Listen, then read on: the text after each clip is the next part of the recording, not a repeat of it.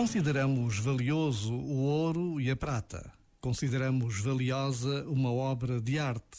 Podemos até considerar valiosa uma amizade, uma relação, uma descoberta científica. Mas considerar valiosos os idosos não é algo tão óbvio. Por isso mesmo, temos de agradecer a quem não desiste de anunciar ao mundo que os idosos são valiosos, que devemos cuidar dos nossos pais, dos nossos avós, com o cuidado e o amor que merecem.